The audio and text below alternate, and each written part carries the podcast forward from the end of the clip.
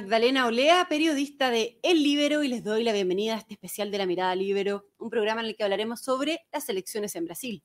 ¿Qué pasó? Bueno, este domingo se realizó la primera vuelta de las elecciones presidenciales en Brasil, donde el presidente eh, Jair Bolsonaro fue la gran sorpresa y superó las previsiones de las encuestas al obtener un 43% de los votos y forzar entonces un balotaje con Lula da Silva que lideró con 48% mientras los candidatos de centro consiguieron menos de un 5% cada uno, lo que se interpretó también como una eh, clara derrota al centro político.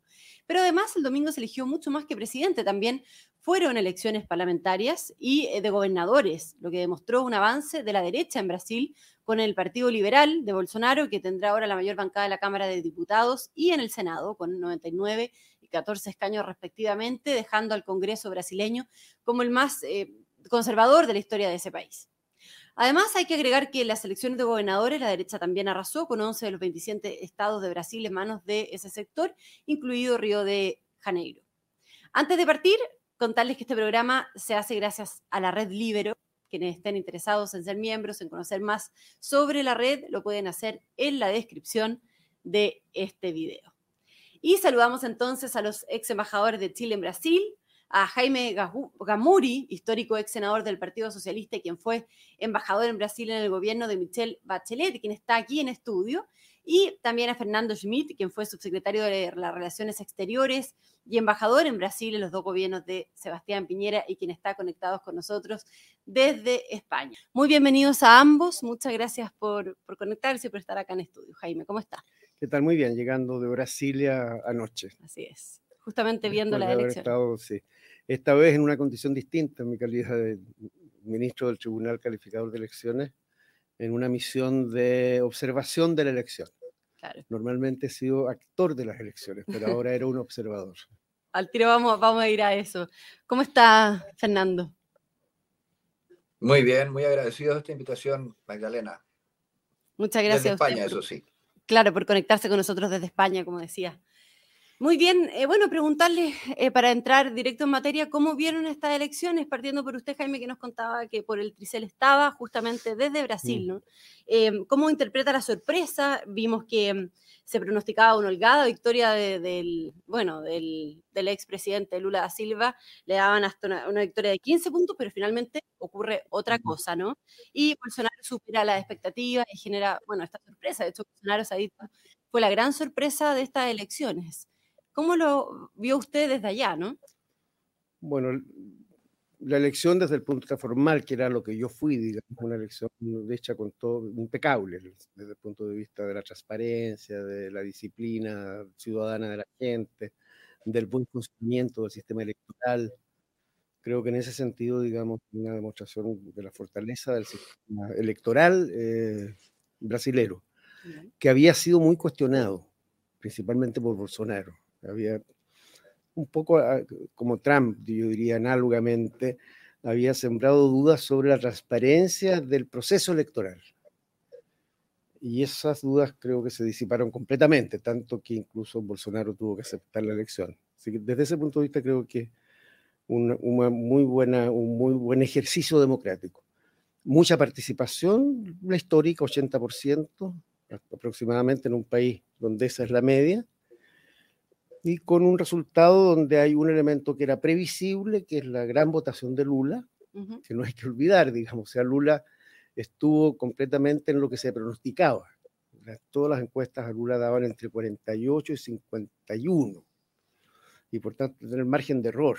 Claro. Eso hizo que algunos pensaran que era posible resolver este pleito en primera vuelta. Primera vuelta. Cosa que estuvo cerca, estuvo a un punto y tanto. La sorpresa fue la gran votación de Bolsonaro, claro. porque eso sí nadie la pronosticó en la magnitud en que se dio. No fue estrecho el resultado, como se ha dicho. Yo por lo menos creo que en las elecciones contemporáneas, cinco puntos de diferencia en general, si uno mira el, escenario mundial electoral, es una, es una ventaja clara, pero inesperada. Claro, pero le daban en torno a 35% y finalmente evidente, porque, claro, porque tuvo 8 o 10 puntos por sobre todos los pronósticos. y en ese sentido, con Bolsonaro, todos los pronósticos se equivocaron y con Lula no se equivocaron. Ahí hay un mm. tema para los encuestólogos. ¿Por qué se registró muy bien una votación y no la otra, porque en, otras elecciones todos los pronósticos se equivocan, pero aquí uno funcionó y el otro no funcionó, y esa es la sorpresa. Y lo otro, que yo creo que es importante desde el punto de vista político, es que Bolsonaro, después de cuatro años de haber sido alguien que llegó muy desde fuera de la política, logra consolidar en torno a su liderazgo una fuerza electoral que no tenía, relativamente no homogénea, pero con mucha gente que adhiere completamente a su liderazgo y adquiere en un país federal como Brasil la conquista hasta ahora de varias gobernaciones importantes, como la de Río, como la de Minas Gerais, y algunos que podría ganar en segunda vuelta. Y eso introduce un cambio muy significativo, a mi juicio, en el cuadro político brasilero para el próximo tiempo. Muy bien. Fernando Schmidt, preguntarle a usted lo mismo, ¿cómo interpreta lo que fue estas elecciones en Brasil el fin de semana? Con la sorpresa, digamos, que fue Bolsonaro. ¿Qué pasó con la encuesta, a su juicio, también? Eh, que, se equivocaron, al, menos respecto al pronóstico que le daban a, Bolsonaro, digamos. Eh, ¿Y qué pasó? Pepe Out, por ejemplo, decía en el libro que esto demostraba que había un voto oculto, que era religioso, conservador y muy demandante de orden, que era el que finalmente terminaba votando por, por Bolsonaro. ¿Cómo lo interpreta?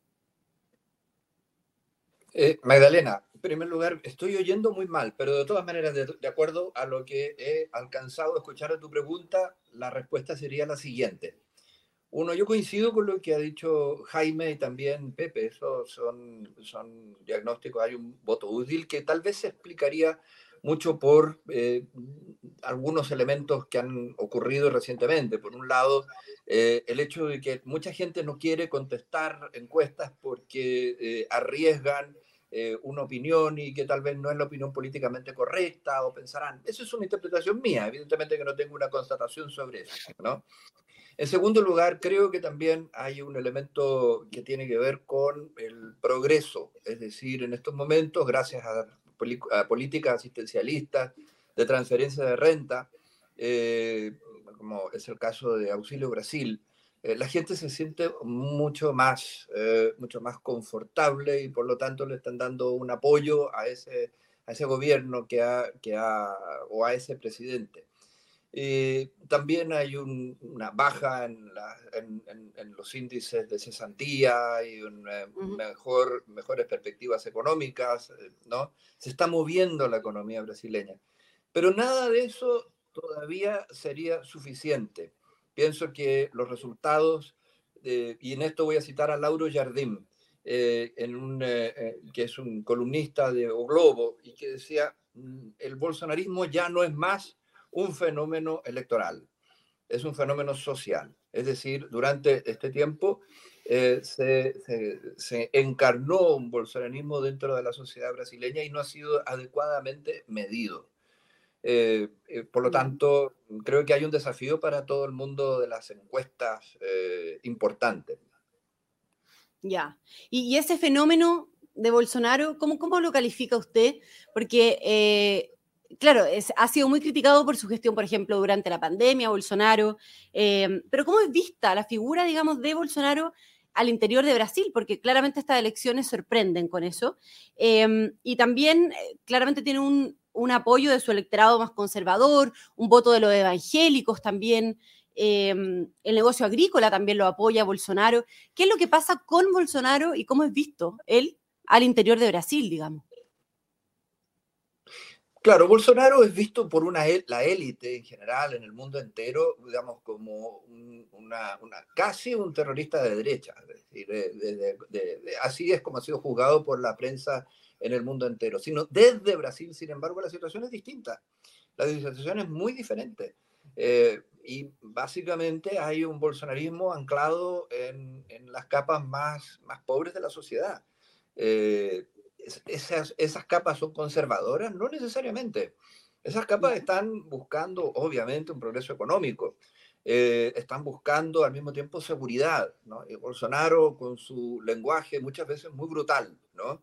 Eh, un, lenguaje, un lenguaje agresivo, un lenguaje que, llama la atención en el mundo entero, sobre todo desde el punto de vista republicano.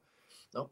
Es, se da a entender, se da a entender. La pandemia fue un manejo para todo el mundo, fue un manejo desastroso. Sin embargo, es curioso que el ministro que peor lo hizo desde el punto de vista de la opinión pública, eh, resultó tener la mayoría, el ministro de Salud, ¿no? Eh, el general Pazuelo, logró obtener la primera mayoría en, en, en, mm. Río de Janeiro. Eh, es decir, mm, nosotros todavía no sabemos bien interpretar, ¿no?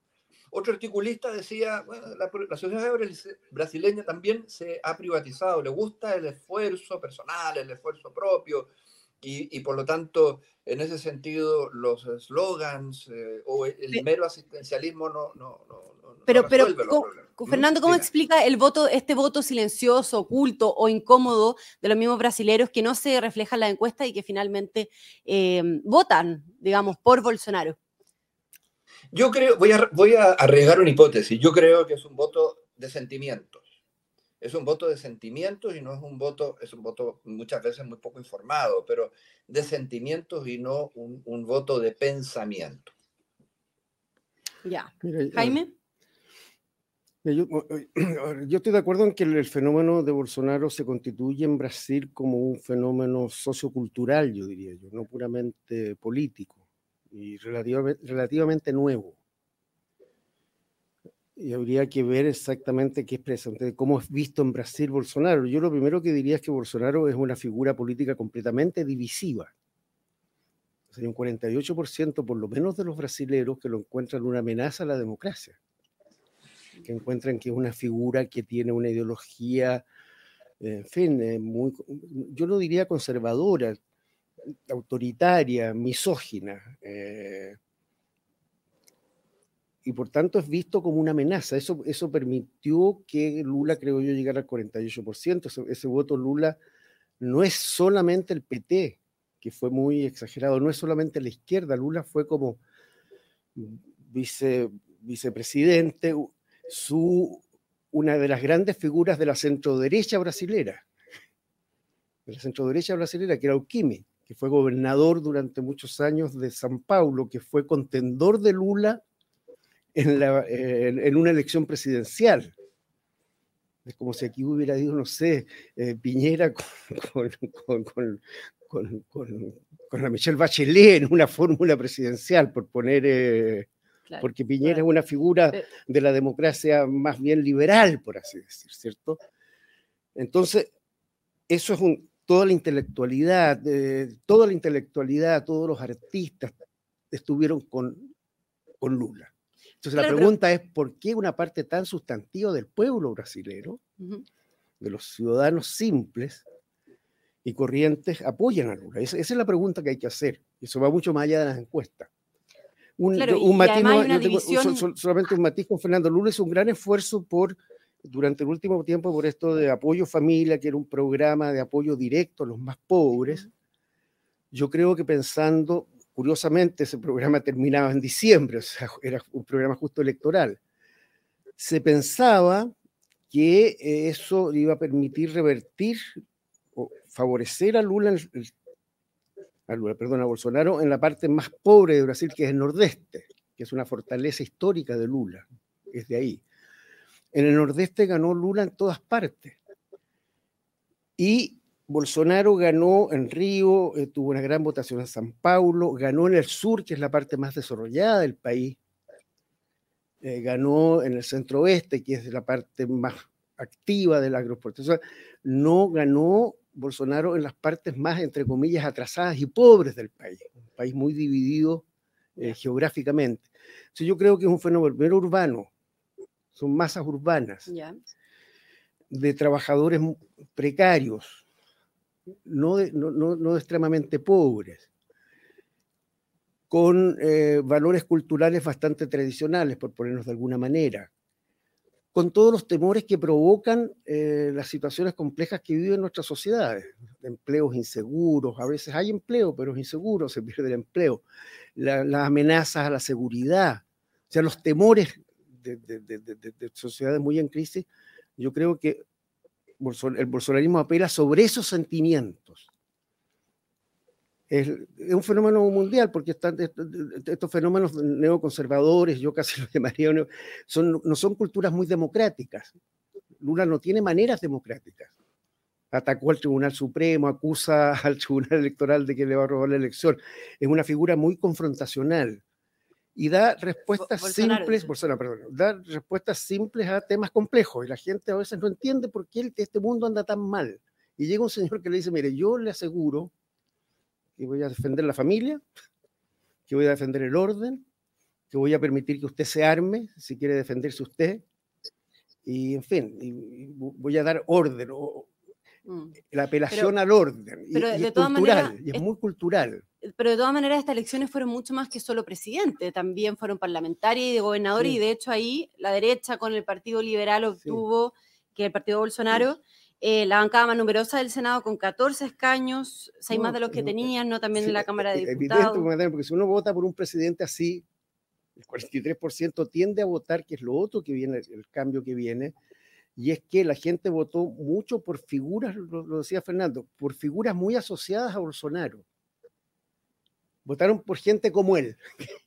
Y, eso, y por eso Mucha gente que estuvo en el gobierno. Claro, y la derecha más tradicional, centro derecha que representaba la, la la, la, candidata presidenta que sacó el 4,5% del movimiento del MBS, Movimiento Democrático de Brasil, que hace años era el partido más fuerte de Brasil. Ella sacó el 4,5%. Mm. O sea, una gente, un pueblo, una parte del pueblo que votaba centro derecha, más tradicional, más liberal, menos confrontacional, hoy día esos sectores sociales votan esta figura personalista, autoritaria, y gente como él en muchas partes del Brasil. Ya. Fernando, ¿cómo, cómo lo ve usted? Eh, también llevándolo al tema parlamentario, digamos, o sea, eh, no solamente el tema presidencial, no solamente la figura de Bolsonaro. Está bien, e, es decir, yo concuerdo con, con, Jaime, de que, pero aquí eh, pero mi, mi, observación sería la siguiente es que son dos candidaturas confrontacionales, son dos sistemas que están viendo, no solamente una, por supuesto que en el lenguaje eh, Bolsonaro es bastante más agresivo. Y lo, otro que habría que observar es que en, ese, en esa división, incluso el editorial de Estado Sao Paulo dice, estamos eligiendo en lo peor, en las peores condiciones que nosotros deberíamos de estar situados, es decir, estamos entre dos, dos candidatos que tienen altas tasas de rechazo. Eh, eso no nos olvidemos.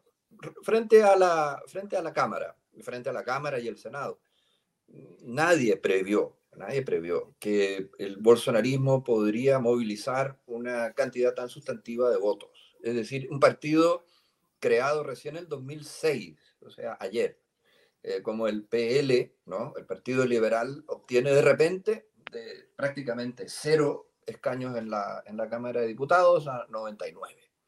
¿no? Nadie podría haber previsto una cosa así. Nadie podría haber previsto, que, y eso es desde, desde el momento en que Bolsonaro y este fenómeno, digamos, que, que se ha producido junto a él, eh, se, se, presenta como, como miembro de este, de, este, de este partido político. Ahora, eh, la Cámara en el, bolsonarismo duro, duro, está representado básicamente ahí, pero no exclusivamente ahí. También están otros partidos como União Brasil, eh, que es eh, una unión de partidos del ex partido de Bolsonaro, con el cual se presentó en las elecciones del 2018, ¿no? Más el DEM. Entonces, Unión Brasil es el tercer partido más importante de la Cámara uno podría colegir de que esa fusión de partidos, básicamente de, derecha o centro derecha, están, en el, están también dentro del bolsonarismo. Luego, el cuarto partido es el Partido Progresista, que es un eminente partido del centrado y, con el cual también va a haber un, bolsonarismo muy alineado, es decir, van a estar muy alineados con un Bolsonaro en caso que Bolsonaro llegue a ganar una segunda vuelta lo cual no es tan claro, no es para nada claro porque hay que movilizar, eh, digamos, un electorado eh, que, que, es bastante mayor que el que tiene que movilizar eh, el expresidente Lula, que está apenas a un punto y medio de, de, la, de, ganar la mayoría absoluta.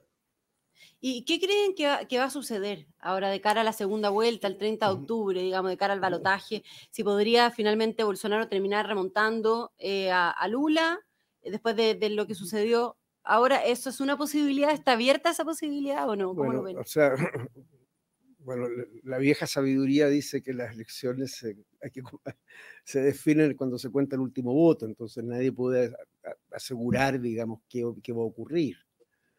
Yo tengo la impresión, pero es una impresión que tendrá, tendrá que ser corroborada, que lo más probable es que gane Lula, por dos razones, digamos. La primera es que el, parto de la base que el voto Lula y el voto Bolsonaro son votos muy duros no creo que ahí hayan cambios. O sea, después de esta campaña tan... La campaña sí fue confrontacional.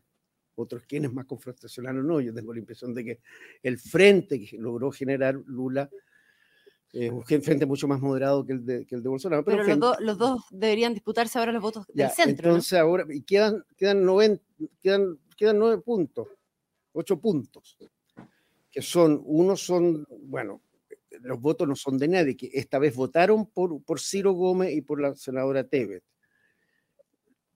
Yo tengo la impresión de que la senadora Tebet tiene que definirse. Mi impresión es que más bien va a apoyar a Lula por distintas razones. y Ciro Gómez es una incógnita. Que Tebet apoye a Lula no significa que todos los votos de Tebet van a ir a Núñez, porque Tebet es más bien centro-derecha y hay gente de centro-derecha que es muy antilulista. ¿ah?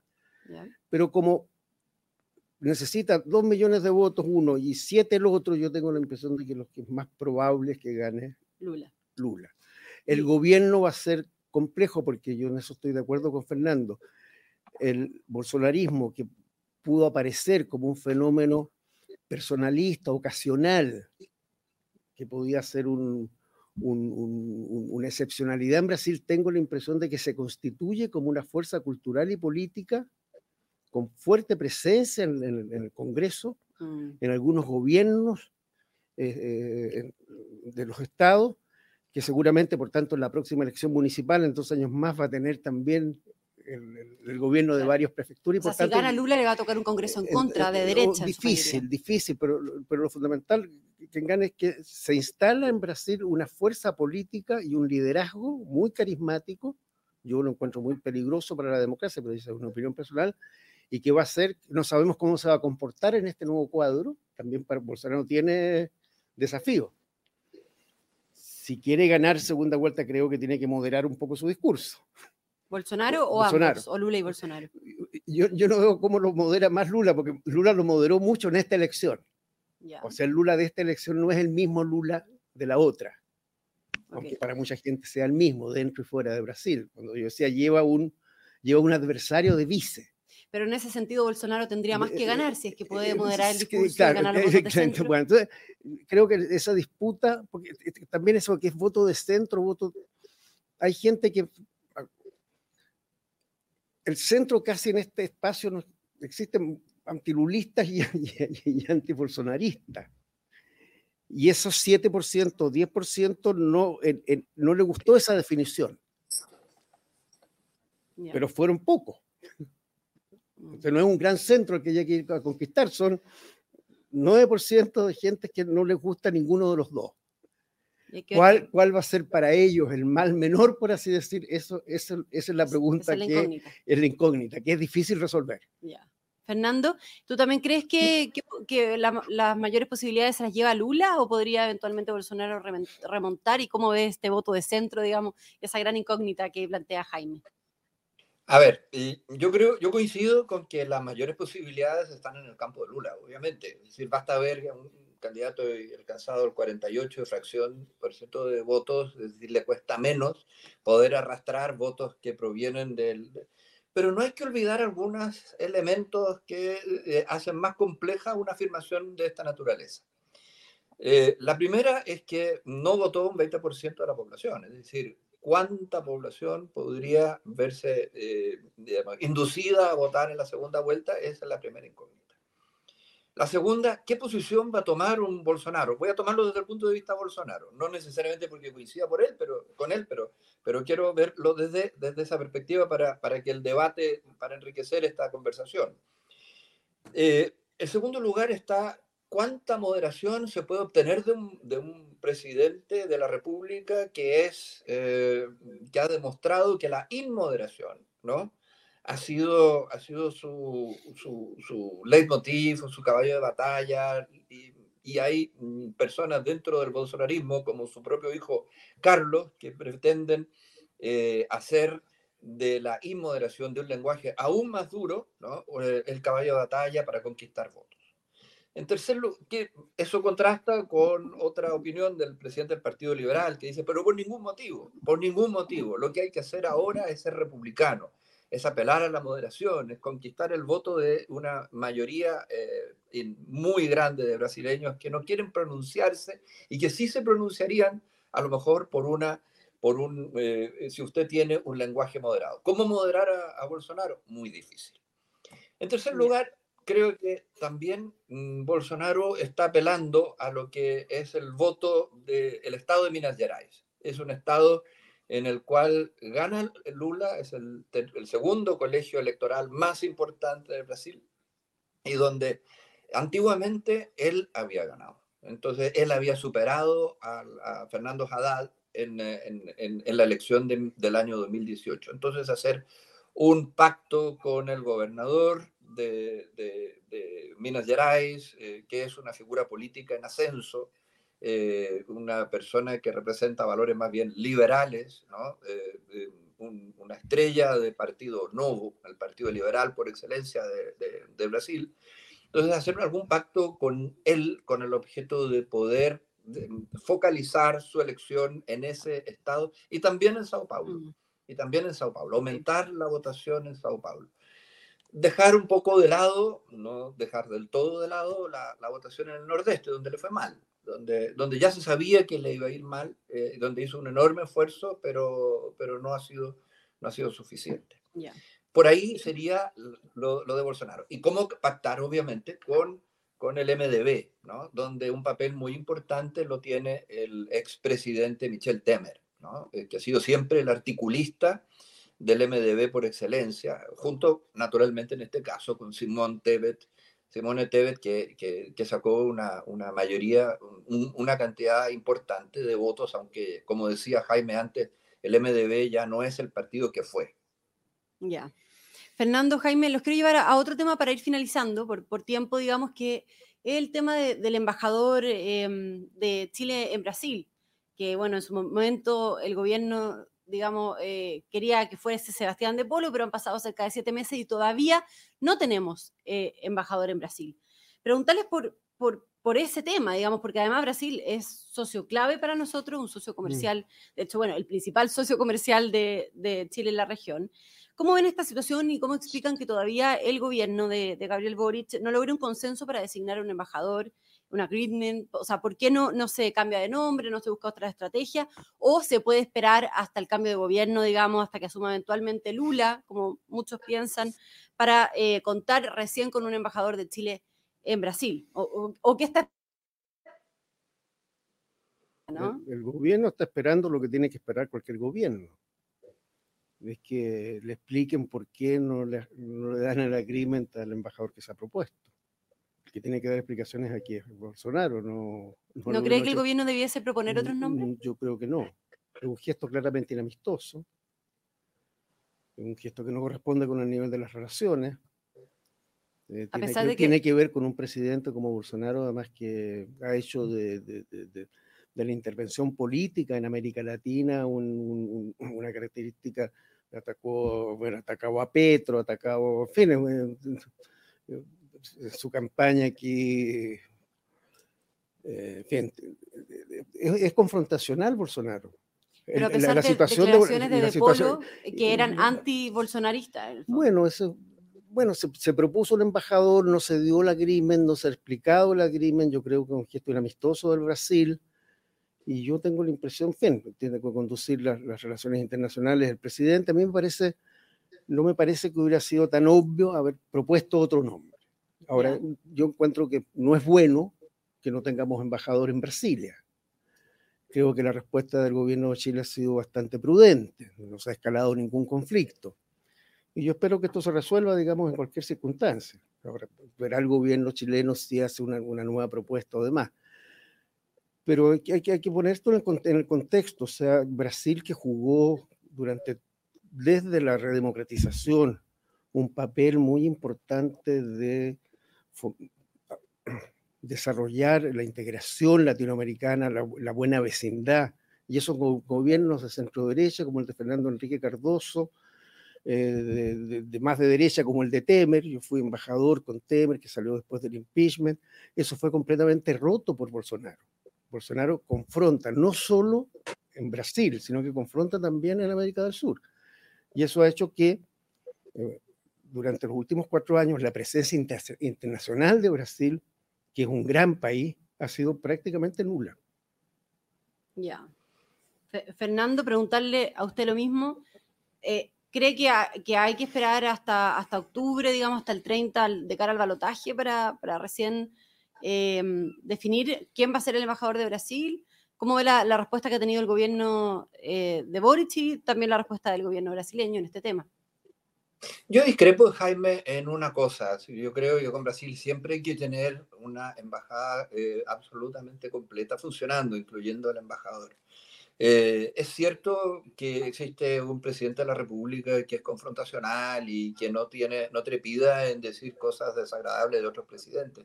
Pero eso no le ha impedido, por ejemplo, a Alberto Fernández eh, tener un embajador en Brasil de primerísimo nivel que ha hecho una relación, una, una, una, una relación con Argentina extraordinaria.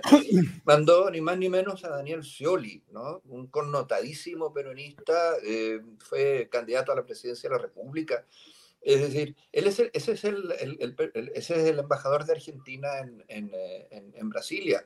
Lo mismo el, gobierno peruano tiene a un embajador de carrera, ¿no? Desde toda la vida. Y las diferencias entre, entre, entre, ¿cómo se llama?, el presidente Castillo y el presidente Bolsonaro son evidentes. Eso no ha impedido que Bolsonaro y Castillo se hayan reunido en, la frontera brasileña, hayan acordado un programa, un, un programa conjunto.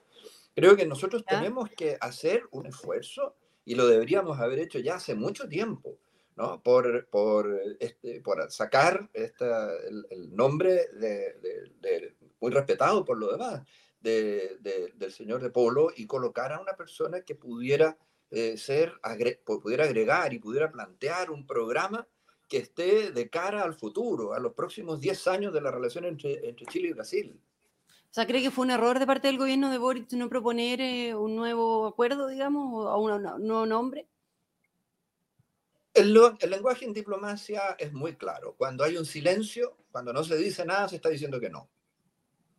Y yo creo que fue un error, porque nuestro, es, es el principal articulador político en América del Sur. No nos engañemos, en América Latina. ¿no? Eh, realmente tenemos una, una, una, agenda, una agenda bien poderosa, que no se limita a lo económico.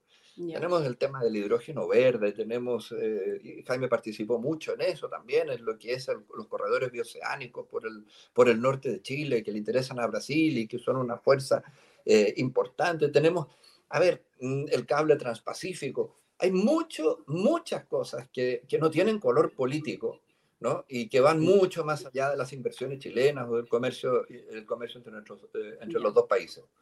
Muy bien, eh, nos tenemos que despedir. Muchas gracias a los dos por esta conversación sobre las elecciones en Brasil.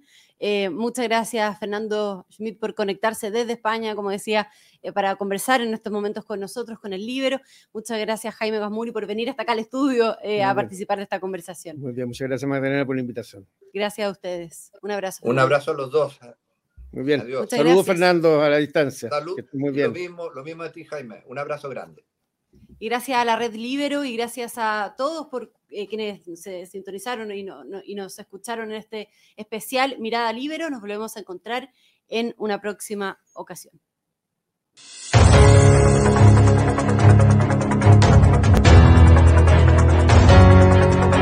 Haz que estos contenidos lleguen más lejos haciéndote miembro de la red Libero.